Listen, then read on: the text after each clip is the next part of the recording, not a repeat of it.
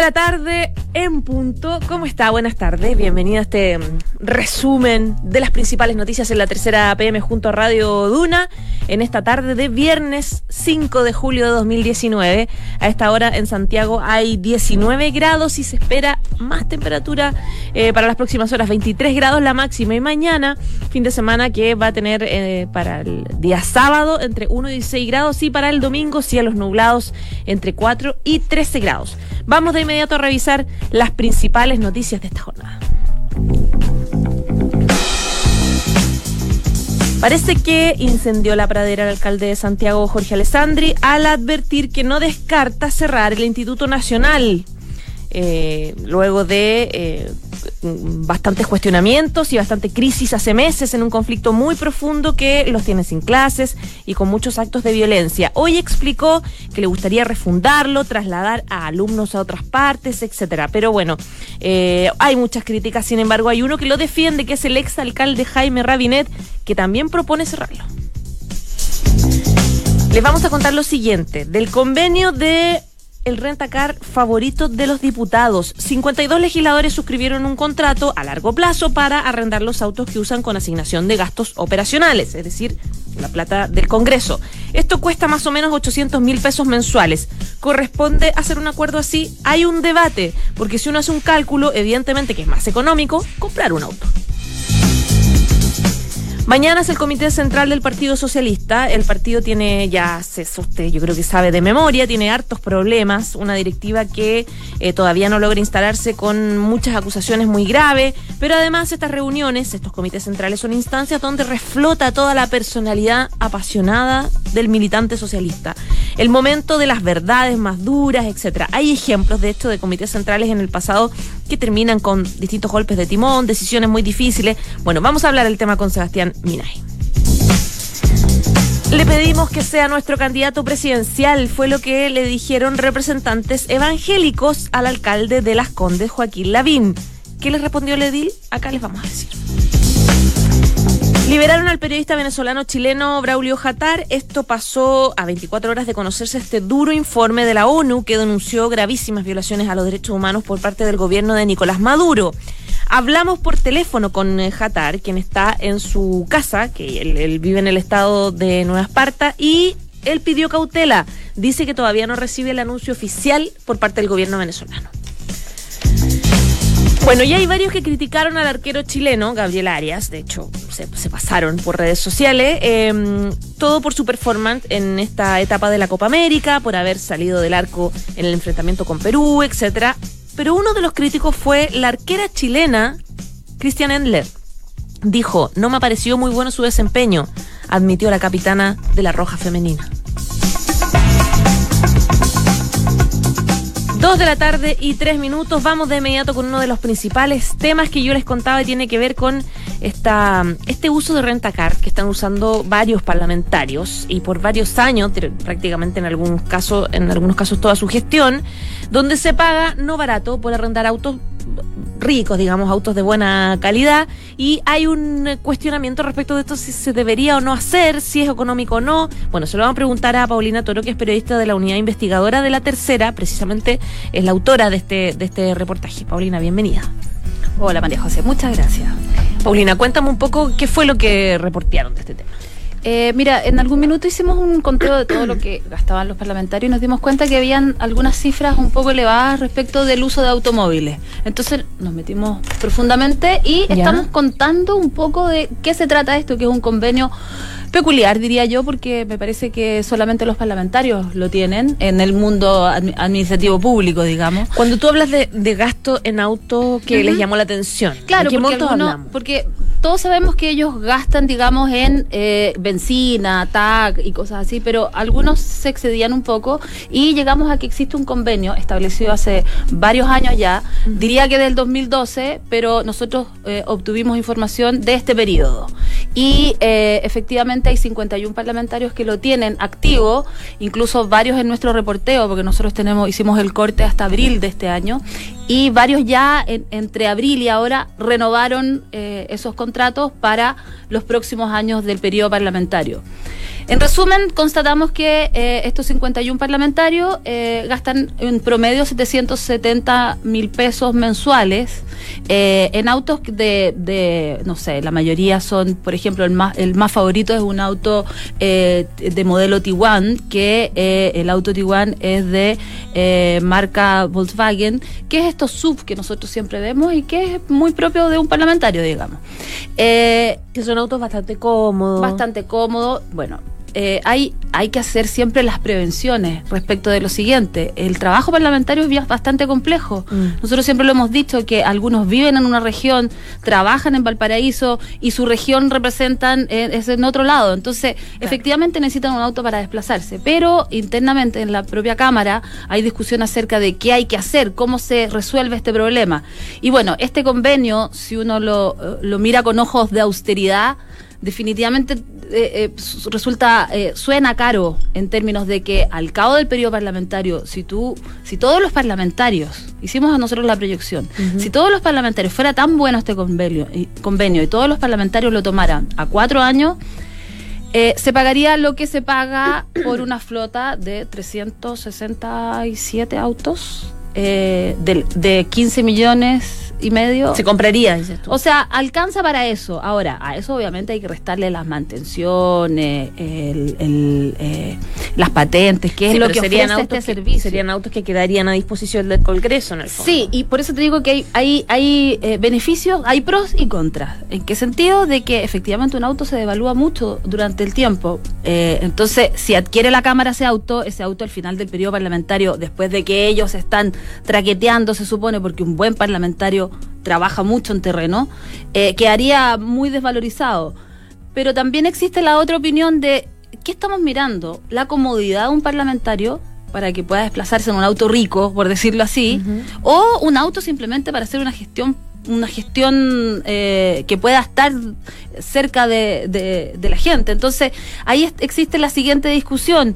Hay algunos parlamentarios que son de regiones que dicen, claro, yo tengo puro no tengo pavimento en la mayoría de los lugares donde voy, entonces necesito un auto que sea contundente y que tenga la, la seguridad apropiada pero también vemos que hay parlamentarios de distritos que son, eh, eh, no sé, distrito 11, distrito 10, donde efectivamente a lo mejor necesitas un auto muy, necesitas incluso hasta un city car. Entonces, hay muchos bemoles, nos pareció muy curioso lo que estaba pasando con este convenio, que algunos defienden y otros encuentran, como dicen algunos parlamentarios en nuestra nota, que parece un convenio abusivo, porque al final son recursos del Estado.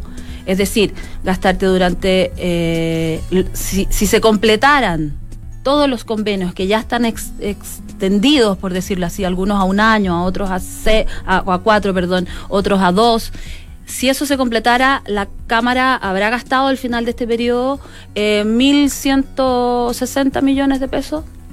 en arriendo. En, en arriendo. En arriendo. En un arriendo premium, por decirlo así. Porque además te surten de autos nuevos. Entonces la pregunta ahí surge, ¿es necesario que un parlamentario ande siempre en un auto nuevo? ¿Es necesario que un parlamentario, por ejemplo, se le echa a perder un auto e inmediatamente sale eh, eh, una asistencia en viaje y te lo arreglan inmediatamente? Por otras partes, o por otro lado, obviamente nos faltaron las voces que nos dijeron, oye, yo cuando voy a trabajar y tengo un trabajo que requiere desplazamiento, requiere tener un auto acorde a la situación. Y quizás la mayoría de los chilenos eh, se compran un auto cuando tienen un desafío laboral importante como eso.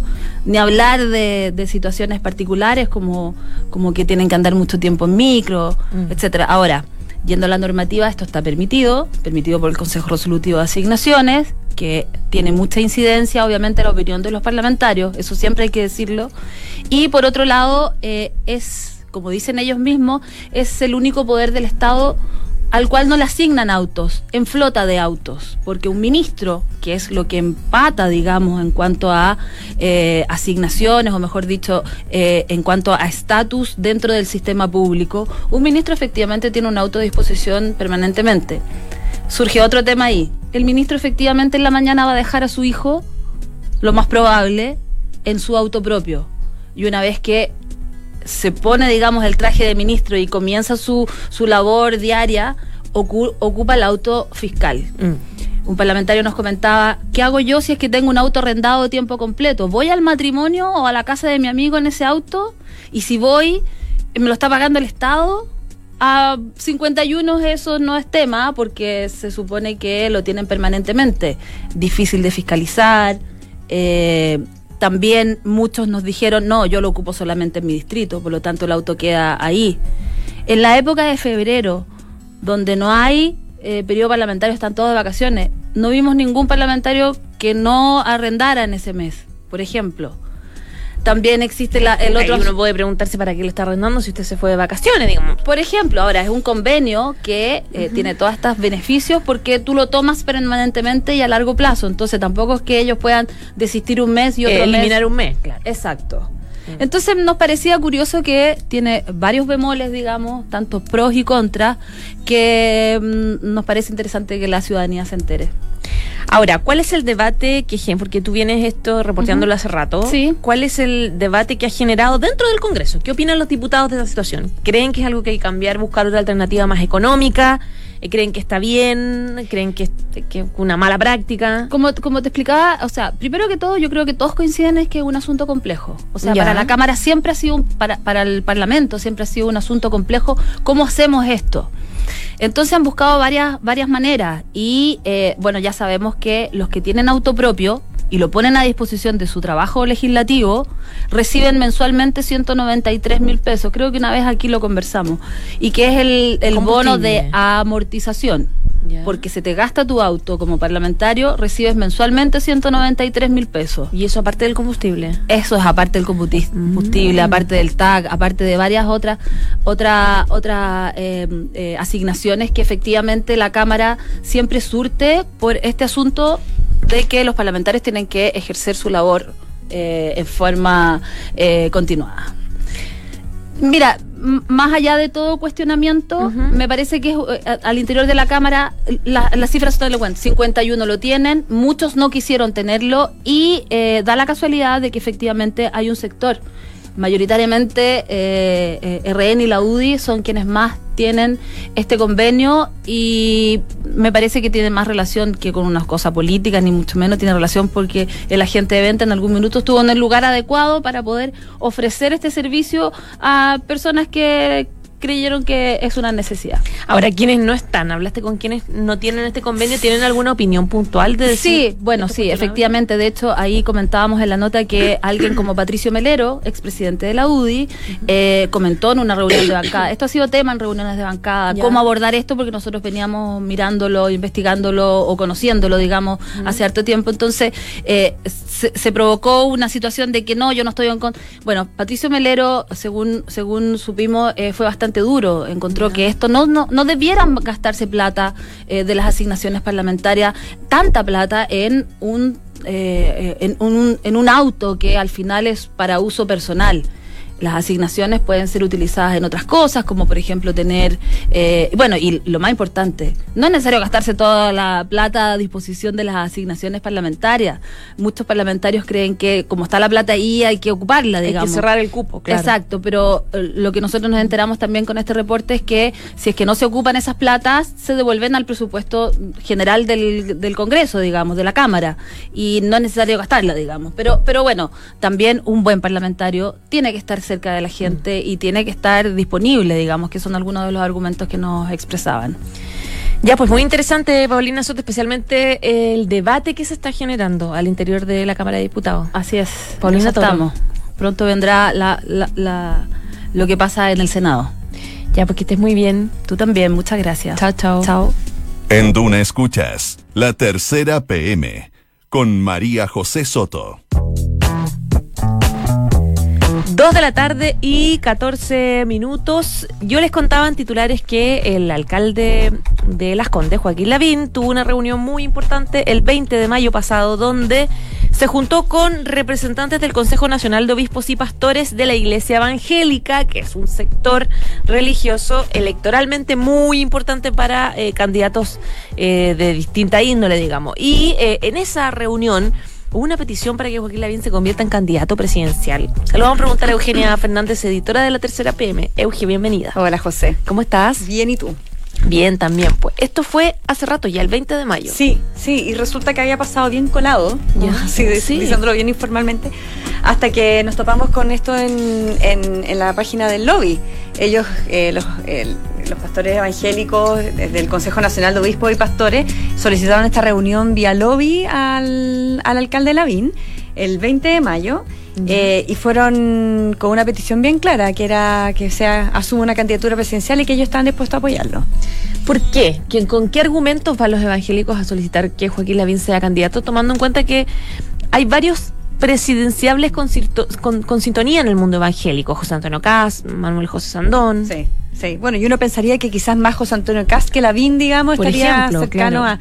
Pero el mundo evangélico uno no lo puede circunscribir como a un solo candidato ni a mm. una sola eh, corriente política, digamos, ni a un solo partido tampoco. Eh, no sé, ha habido eh, históricamente en distintas elecciones presidenciales, ellos han optado por dar apoyo, distintas facciones, digamos, digamos dar apoyo, por ejemplo, a Michelle Bachelet, eh, o también a Sebastián Piñera y Alejandro Guiller. O sea, tampoco uno puede asociar que todo el mundo evangélico va a estar con un solo candidato.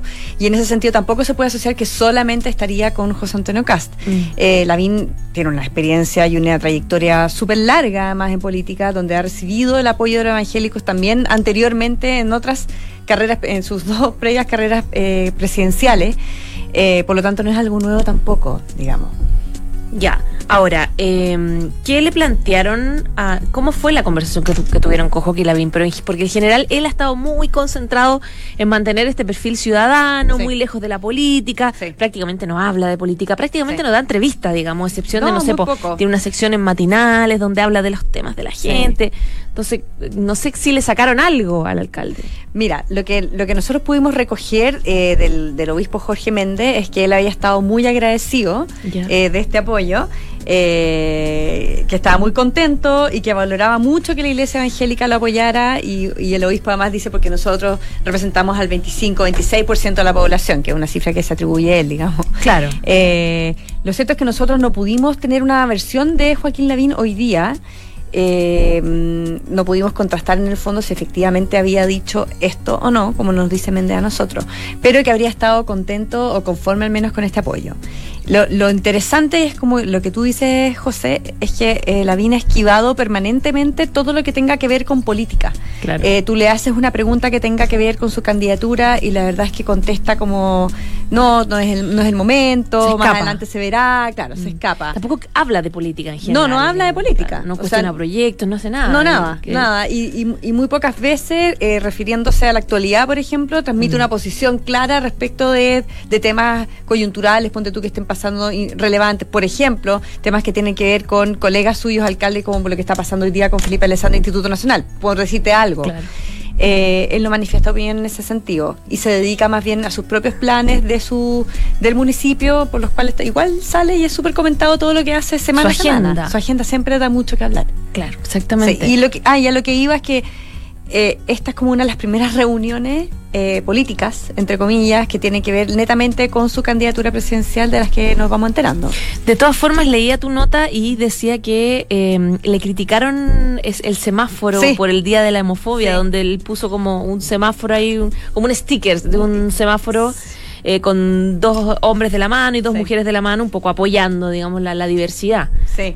Eh, bueno, lo divertido es que además este semáforo que fue súper eh, comentado también, mm. eh, fue muy transmitido, muy comentado por los medios, había sido mostrado por el alcalde tres días antes de que se juntaran con los, con, con los obispos evangélicos. Nada, lo que cuenta Méndez ahí es que en el fondo ellos le dijeron que era una muy mala señal para su mundo, lo del semáforo, ya. pero que Lavín les había planteado que lo había hecho como una señal de respeto y de integración. Eh, a lo que ellos estuvieron igual conformes, pero que también le habían planteado que tenía que cambiar su actitud si quería que lo siguieran apoyando. Ah, vi que hablaste con Manuel José Sandón, ¿no? Hablaron en el equipo con, el senador. Recordemos que Manuel José Sandón ha sido bien crítico de Joaquín Lavín, digamos. Él también tiene un perfil, si uno quiere decir, políticamente similar. Eh, hay un electorado que es similar, que le estaría peleando en el fondo el alcalde Lavín. Y él en algún minuto lo criticó, dijo, está usando la plataforma del municipio para hacer su candidatura. ¿Qué opina de esta reunión, por ejemplo? Que, eh, Manuel José Sandón también, desde la última CEP, diría yo, que ha optado por no pegarle tan fuerte al alcalde Lavín. Y al revés, lo que ha, lo que ha estado haciendo es es enfatizar más bien sus similitudes que tiene con Lavín, o sea, hablando de que esto va a ser entre exalcaldes, eh, que es curioso. Eh, yo creo que, está buscando ahí una línea que lo asemeje más a Lavín, que es lo diferencia. Y en ese sentido ahora lo que dice es que le parece bien el apoyo público de Méndez a Lavín. Dice también que eh, enfatiza, enfatiza que, que igual está seguro que cuando los evangélicos tengan que emitir su voto, se van a fijar en quienes han defendido la fe, los valores cristianos, el respeto por la vida, eh, cosas que todas se pueden atribuir a él. Entonces, nuevamente toma una, eh, toma una línea, una reacciona de una forma que es muy apegada, digamos, a la línea del alcalde Lavín. Ya, pues vamos a ver qué va pasando en el camino. Además, los evangélicos da mucho que hablar. Totalmente, permanentemente. El que quiera ver la nota está disponible ya a la tercera PM de Andrés Muñoz y titula Le pedimos que sea nuestro candidato presidencial. La reunión que eh, representantes evangélicos tuvieron con Joaquín Lavín. Muchas gracias, Euge. De nada. Que estés bien. Chao, chao. En Duna Escuchas, la tercera PM con María José Soto. Dos de la tarde y casi 22 minutos. Viene entrando al estudio Sebastián Minay, periodista de la tercera PM, que viene a contarnos de una previa a propósito del Comité Central del Partido Socialista que tienen mañana, sábado. Eh, los comités central, yo les decía, los titulares siempre son bien complejos. Es un momento en el que em, se dicen las verdades con esta personalidad eh, fuerte del militante socialista y lo que viene a hacer Sebastián Minaya es a contarnos algunos momentos donde el PS ha sangrado precisamente en estas reuniones. ¿Cómo estás, Sebastián? Bien, María José, ¿y tú? Bien, ¿tienes cara de socialista? No. Hoy. Yo tengo cara de turno, me toca trabajar. Ah, cara de turno. de turno en que mañana. O sea, vas a ir. Vas a ir mañana, probablemente, ¿no? Puede Las posibilidades que pueda zafar de eso son, son nulas, yo creo. son Porque digamos que, como decía la Euge, así como los evangélicos dan hablar, no se le han dado tema no, es que todo se el año. Yo, yo el otro día estaba conversando con alguien que siempre se ríe y me dice, ¿por qué le toca escribir siempre el Partido Socialista? Es como casi imposible escapar. Si no, si no es por la crónica política, es por la crónica policial. Oye, y, es una pena porque el Partido Socialista histórico de este país, de la construcción de este país, es, bien... Es una pena. Ellos, ellos, mismos, los, los líderes históricos del partido, llevan ya un tiempo mordiendo no solamente el polvo, sino mordiendo un poco el alma. Eh, me acuerdo que en un momento los diputados tomaron prestada esta frase del presidente ayer en el último discurso, el día del golpe, de eso de superarán otros hombres, este momento gris y amargo. Tiene, tiene harto de, de autoflagelancia también lo que dice el Partido Socialista. Y claro, se supone que parte de este dramón tendría que concluir mañana en este comité central para nuestras queridas auditoras y auditores. El comité central es la instancia del partido cuyos integrantes se eligieron en estos comicios internos bastante disputados, que si los votos eran válidos o no, que el parón de San Ramón, etcétera, etcétera. Pero bueno, la gente que se eligió ahí asume sus cargos mañana. Y según el mecanismo interno de este partido, que es el objetivo del comité central, es ratificar la elección. Es constituir el comité central y que en ese mismo acto los integrantes del Comité Central voten por la directiva.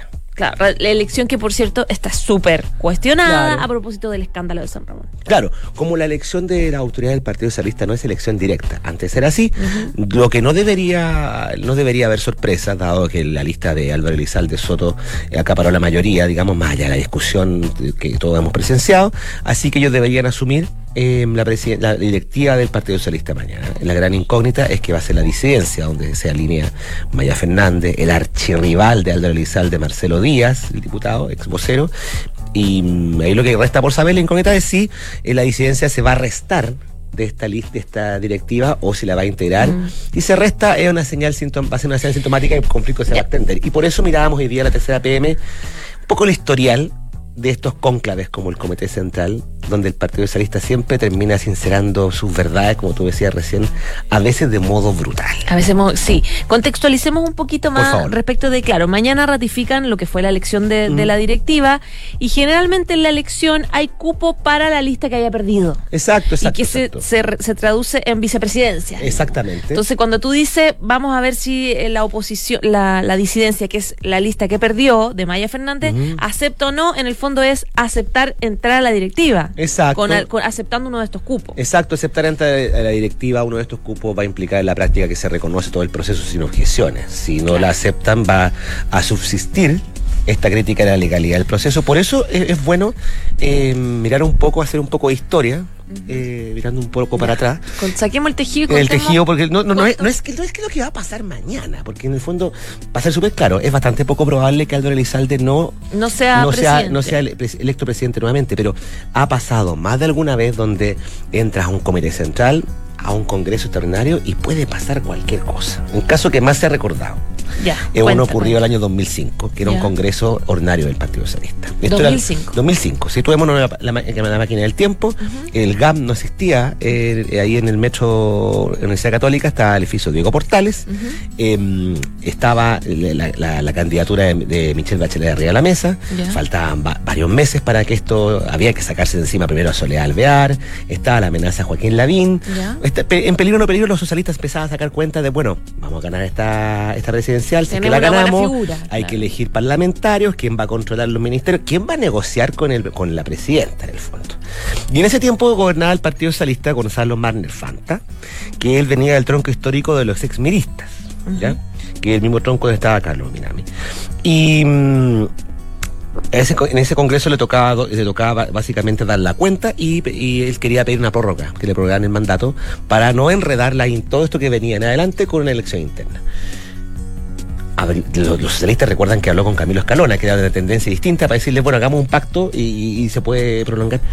Y no pasó eso, porque resulta que él se fue a una reunión con, la, con el resto de la concertación y cuando volvió ya había toda una maquinación en marcha. Camilo Escalona salió con Ricardo Núñez, que eran de lotes distintos al de Gonzalo Marner, le hicieron lo que se llama un golpe blanco, forzaron una elección interna y un 2x3... Eh, lo sacaron de presidente. Claro un golpe traumático. A mí me consta porque yo conozco a Gonzalo Manner y, uno conversaba con eso de otras cosas y se acordaba de esto. Y muchos se acordaron de esto diciendo, ojo, Lizalde le puede pasar lo mismo que le pasó a Manner, pero la diferencia es que Manner no tenía mayoría. Oye, le pasó a Coloma la UDI, ¿no? Me acordé de la UDI, donde también ha habido golpes de Estado así. Sí, lo que pasa es que la UDI son menos sinceros porque su lote no tienen nombre. Mm. Son igual de brutales. Pero son igual de brutales. Son igual de brutales. Y, esa vez a Gonzalo Manner le ocurrió que se levantó como presidente y se acostó como militante. Entonces, y, esto después de Gonzalo Manner se fue del partido, qué sé yo, y se, se, recuerda ese hito, se recuerda ese hito como algo señero de que las cosas pueden cambiar Ya, otra, hubo, otro ejemplo. Acá se discute mucho sobre la legalidad de los, estatutos, de los estatutos del partido, que las elecciones hay que respetarlas, que, lo, que, que las leyes internas. Fíjate que hablando por teléfono o hablando con algunos socialistas históricos, me dicen, pues esto, esto, ya nos pasamos una vez los estatutos por cierta parte, me dicen.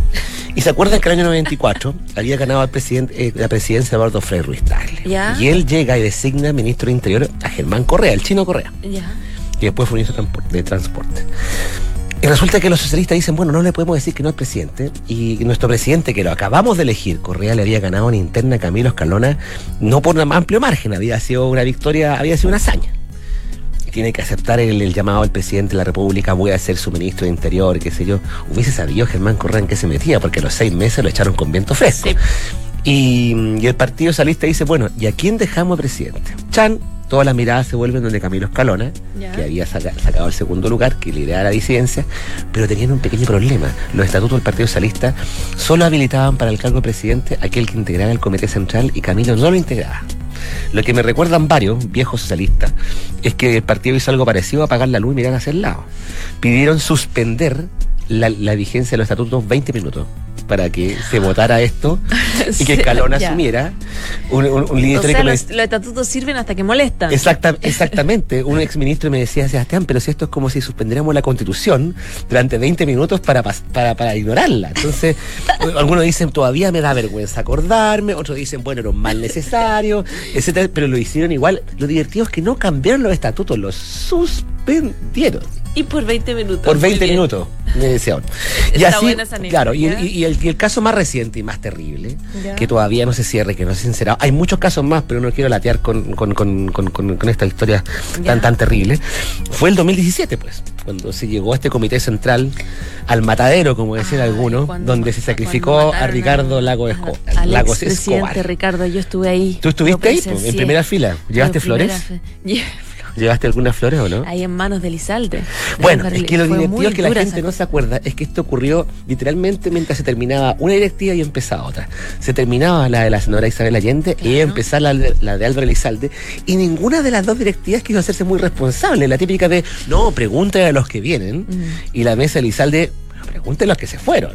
Pero para hacer la historia corta, se habían bajado unas primarias, se bajaron Insulsa, José Miguel y Fernando Atria, quedó Lago y Guille el ambiente se cortaba con cuchillo japonés en el Partido Socialista porque todos decían, el presidente no le vamos a dar vuelta a la espalda, el presidente es militante, Guillermo es militante. La gente Lizalde era, pero, pero, pero, pero y las encuestas dicen que Ricardo Lagos marca esto y Guillermo marca esto. Y, era, y no, y era una cosa así como Ricardo Lagos marca 3 y Guille marca 33. Claro, pero yo, me acuerdo, pero yo me acuerdo hasta el día de hoy que cualquier socialista, militante histórico que, que fuera sorprendido confraternizando con Alejandro Guille era poco menos que tratado traidor. Yo me acuerdo que trabajaba en otro medio que no voy a nombrar, y de repente empezó a circular eh, una foto tomada a través de una ventana donde el senador socialista Juan Pablo Telier eh, figuraba comiendo con Alejandro Guille. Y empieza a circular esta foto, o sea, traición, traición estaba indignado Letelier mm. con este situación de supuesto espionaje, supuestamente. Y cuando se llegó al comité central, como había mucha gente que tenía miedo de, votar, la única manera de lograr que Guille ganara sin someter a, su adherente a la vindicta posterior, es que votemos en forma secreta. Secreta. votación secreta. secreta. cuando el Partido Socialista siempre cada voto es con un gran discurso súper emblemático. Con compromiso, con convicción. no, con convicción, como decía José Antonio Gómez. Pero ahora era secreta, se apagó, esa cuestión fue Se apagó la luz, miraron todos Literalmente para lado, se, apagó la luz. Y, sabemos que cuando se apaga la luz. Y todos votaron por Guillén. Y todo, no, creo que mi memoria con, con logaritmos no es muy buena, pero creo que el desenlace fue bastante amplio, 67, 67 contra 36, cuatro abstenciones. Dicen, dicen, dicen que los laguistas no le perdonaron nunca esto al Elizalde, que es uno de los gérmenes variados de esta ahí Máximo Pacheco, muy, muy Máximo Pacheco le había asegurado a Ricardo Lagos que iba a tener los votos, pero no, no, no, no, no, no lo logró, no, logró hacer ese trabajo. De las malas lenguas, las malas lenguas, porque en todos los partidos hay malas lenguas y hay lenguas pérfidas. Las malas lenguas dicen Como la nuestra. No, no, no, perdón, hable por la tuya nomás, la mía. Eh, no, pero las lenguas al final son todas buenas, para que estamos. Eh, las malas lenguas dicen que incluso todo esto que salió en San Ramón, las denuncias contra Aguilera, habrían estado, la, habrían estado las manos, las zarpitas de algunos cuadros laguistas que todavía no se todavía les duele. Eso lo insinuó el alcalde oh. Aguilera, yo no sé si será cierto, pero eh, cuando, cuando uno va a un comité central, a un congreso, el PS, más vale que vaya bien arropado. Con chaleco anti, con chaleco antibala. yo, yo reporté esa vez con chaleco antibala. A ti te consta, pues, María José. Si pusiéramos una balanza, ¿qué es más peligroso? ¿Un conca de la UDI o un conca del Partido Socialista? Yo creo que del Partido Socialista. señor Jesús. A pesar de que los de la UDI también. Hay no, sí, ahí podríamos dedicar dos programas de la UDI, pero mañana el PS y lo más probable es que yo esté allá. Bueno, y entonces tú nos vas a contar después, pues la semana. Si, si hubo balazos, si, uno, si, tú sobreviviste o no, claro, si te, con un contacto desde una clínica, algo así. No ya. le pongamos tanto. Ya, Sebastián Mina, y muy entretenida la, la, intriga política del momento. Intriga y pasiones. Muchas gracias. A ti. Que estés bien. Chao, chao. Ya nos vamos, pero primero saludamos a Sinergia Inmobiliaria que piensa en cada proyecto de casa o departamento como si fuera único. La distribución de los espacios, diseño vanguardista y terminaciones que encantan. Sinergia Inmobiliaria, espacios bien pensados. Conócelos en y sinergia.cl. Son las 2 de la tarde y 34 minutos. Nos vamos. Gracias por informarse con nosotros y quédese en la 89.7 porque viene la próxima carta notable de Enrique VIII a Ana Bolena.